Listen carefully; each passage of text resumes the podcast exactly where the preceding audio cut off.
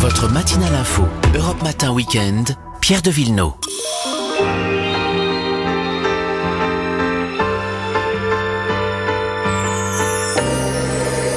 Comme tous les samedis, on part en balade avec Vanessa Za et Marion Sauveur. Bonjour à vous deux. Bonjour. Alors ce matin, on pose nos valises en Champagne dans le département de l'Aube, Vanessa. Bah oui, est-ce que ça vous dit de faire une petite balade romantique Oui. euh, ce matin? Pour ça, on va filer euh, à Nogent-sur-Seine. Euh, Nogent, c'est à une centaine de kilomètres euh, de Paris. Alors, c'est une petite ville euh, de province, mais qui a quand même connu euh, des, des jours assez fastes au 19e grâce à Flaubert. En fait, il venait y passer euh, ses vacances euh, en étant enfant. Et c'est évidemment ce lieu qui l'a inspiré pour euh, écrire l'éducation euh, sentimentale. Donc, je ne sais pas du tout si vous l'avez lu ou pas, mais en tout cas, c'est l'occasion de le lire ou de le relire.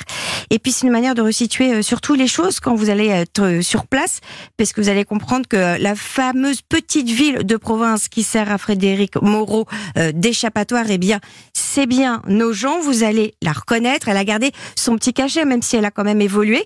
Il reste un peu de traces du patrimoine et des lieux que Flaubert a connus.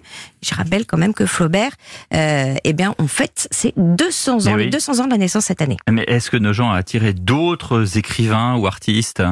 Eh bien oui, en fait des sculpteurs, figurez-vous, euh, et pas des moindres, Alfred Boucher et Camille Claudel. Alors j'ai demandé à Bénédicte Oudret, qui est chargé de la culture et du patrimoine à Nogent-sur-Seine, de nous expliquer pourquoi c'était une terre de sculpture. Les villes traversées par les fleuves sont des villes de grand charme hein, parce qu'il y a une espèce de, nature généreuse, de nonchalance là, de coins sauvages. Et la Seine, à Nogent, elle est large, mais il y a aussi encore des, des, des méandres, il y a des coins secrets. Et euh, on a encore une île qui est encerclée par les bras de la Seine. Enfin, vous voyez, il y a toute une vie euh, sauvage avec des hérons. euh, voilà. Donc, les bords de Seine étaient aussi propices à des carrières d'argile. Peut-être que l'un dans l'autre, euh, voilà, les, les sculpteurs avaient trouvé là euh, matière à, à travailler et à être inspirés. Et c'est justement là que Camille Claudel en fait va commencer à travailler à la Hmm. terre. À l'époque, elle est qu'une adolescente et c'est Alfred Boucher qui va la repérer euh, et qui va la pousser euh, et qui va l'emmener aussi dans l'atelier de Rodin, euh, voilà pour euh, lancer euh, sa carrière. Alors si le cœur vous en dit, il faut aller faire un petit tour au musée euh, Camille Claudel euh, de nos gens qui est superbe. Il y a beaucoup d'œuvres évidemment de, de, de l'artiste, dont Aurore, vous savez, ce, ce visage qui fait penser à la petite châtelaine que tout le monde a un petit peu dans la tête. Et pour rester dans cette ambiance bucolique et romantique, est-ce que vous avez une petite activité? Alors moi j'avais envie de vous emmener à Troyes, on n'est pas très très loin, et nous on part badiner avec le patrimoine, euh, mais en couple grâce à une nouvelle appli, Artibot. Alors je m'explique, en fait la, la ville regorge de références à l'amour, et avec cette appli interactive, vous allez établir euh, un parcours sur mesure pour votre couple et découvrir tous les lieux un peu croustillants de la grande histoire et des petites histoires. Euh, voilà. Euh, donc vous êtes un peu loin quand même de le- Hmm. la bonneterie et des culottes petits bateaux euh, qui sont en général les emblèmes de Troyes. On est un peu plus dans l'architecture. Euh, On peut conseiller une chambre d'hôte?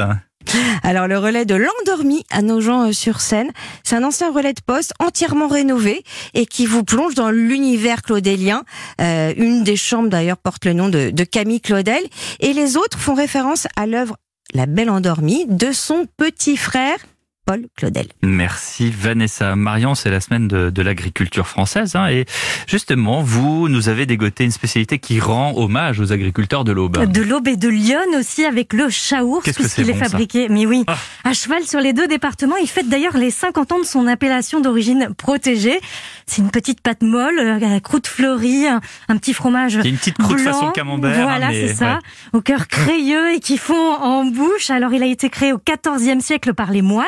Et ce sont les fermières qui ont ensuite adapté les étapes de fabrication du fromage à leur propre vie. Aujourd'hui, la recette n'a pas changé.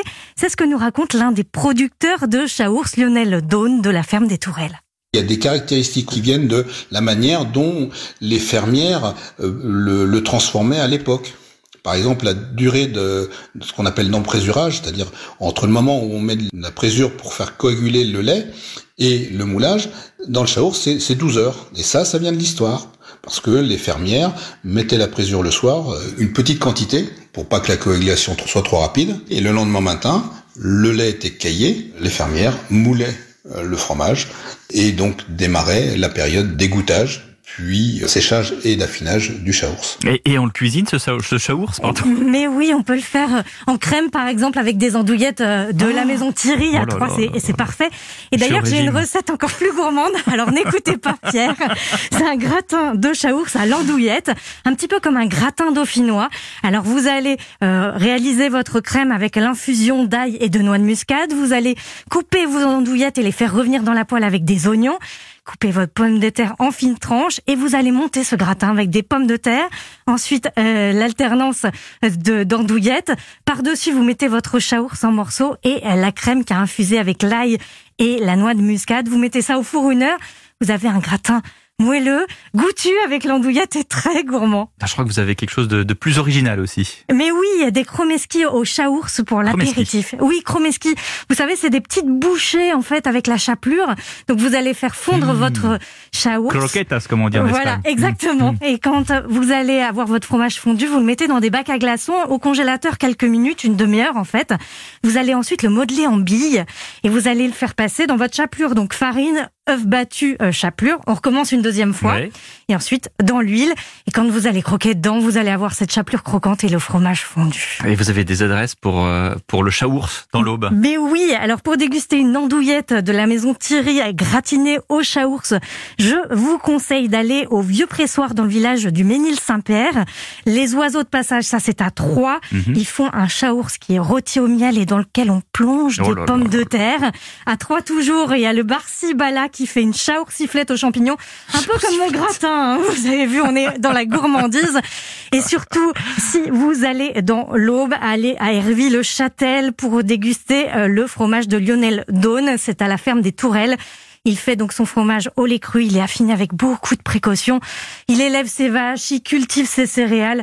C'est un délice. Merci Marion. On retrouve bien sûr vos, vos adresses et vos recettes. On en bafouille tellement c'est bon sur europe1.fr.